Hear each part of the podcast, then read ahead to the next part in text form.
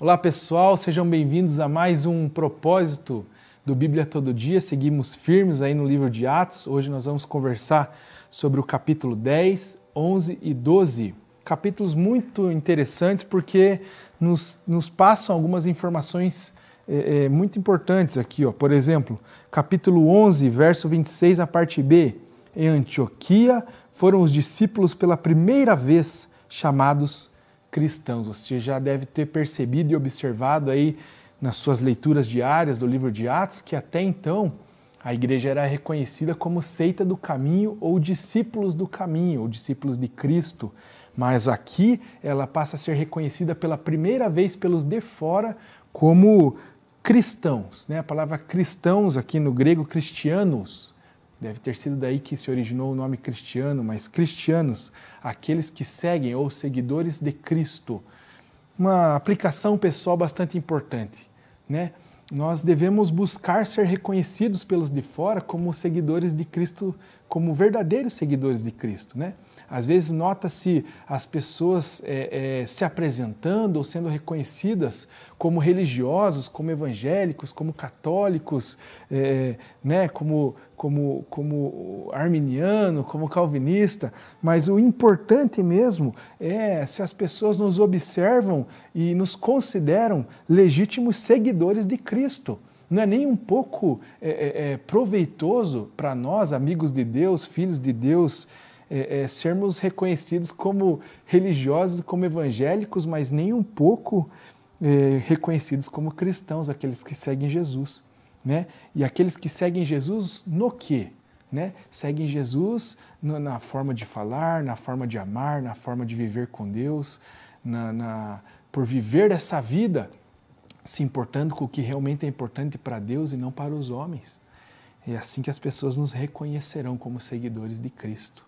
Segunda informação importante aqui no capítulo 12 vai falar sobre é, a morte de um dos apóstolos, o primeiro apóstolo que é morto por intermédio de um martírio.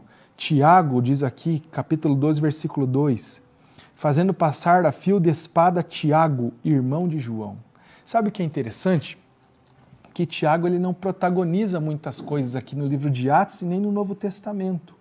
Jesus ele tinha 12 discípulos. Dos 12 haviam três que sempre estavam mais próximos de Jesus, que eram Pedro, Tiago e João. Quando Jesus, por exemplo, é, trans, se transfigurou para os discípulos, eram Pedro, Tiago e João que estavam com ele. Quando Jesus se retirava para orar, era Pedro, Tiago e João que estavam com ele. Depois da ascensão de Cristo, você vai ver, por exemplo, João escrever um evangelho, o evangelho de João.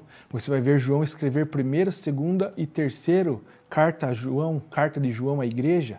Você vai ver também Pedro escrever primeira e segunda a Pedro, mas você não vê Tiago escrever nenhuma epístola, nenhum, nenhum evangelho. Existe uma carta de Tiago aqui, mas é de Tiago, irmão de Jesus, e não Tiago, o irmão de João.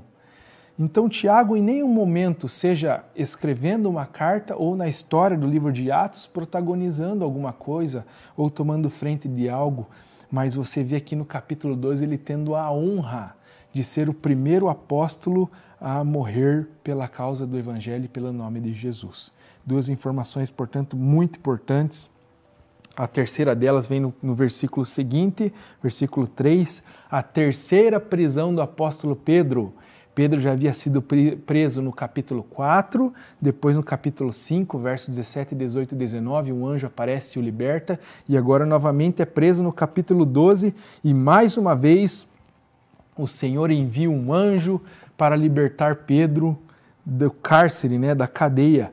Mas vale uma observação importante, que é o versículo 5 no capítulo 12.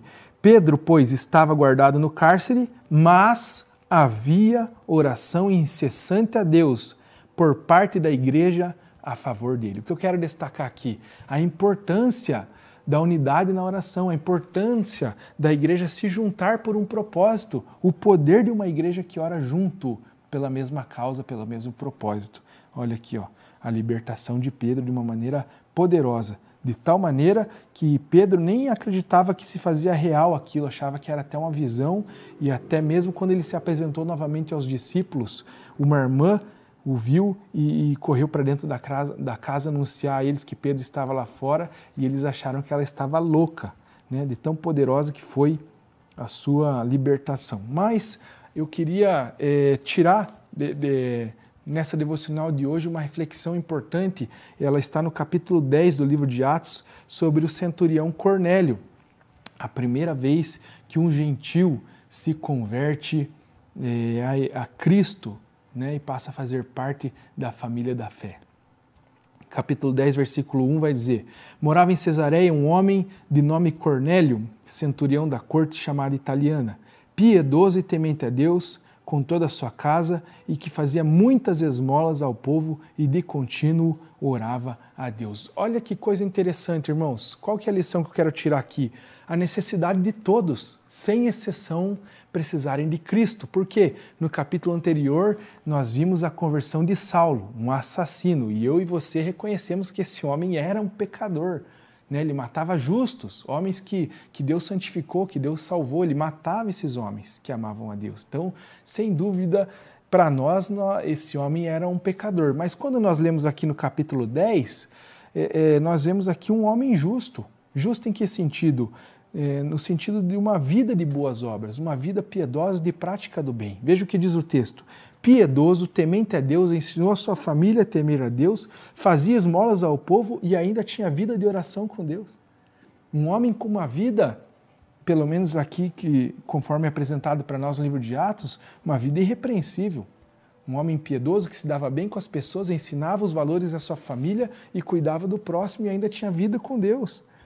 Mas Deus envia Pedro, porque apesar desse homem ter uma vida de boas obras, ele tem necessidade de se converter ao Evangelho. Por quê?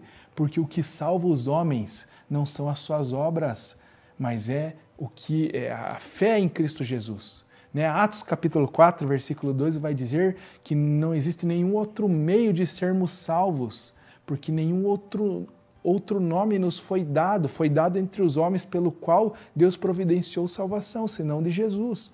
Então é por isso que Pedro está se apresentando a um homem que, diferente de, de Saulo, não é um assassino, mas é um homem piedoso, mas que tem necessidade do Evangelho. Por quê? Porque o que levará os homens para uma eternidade com Deus não é uma vida piedosa e dar esmolas às pessoas, mas é se você reconhece Jesus como seu Salvador ou não.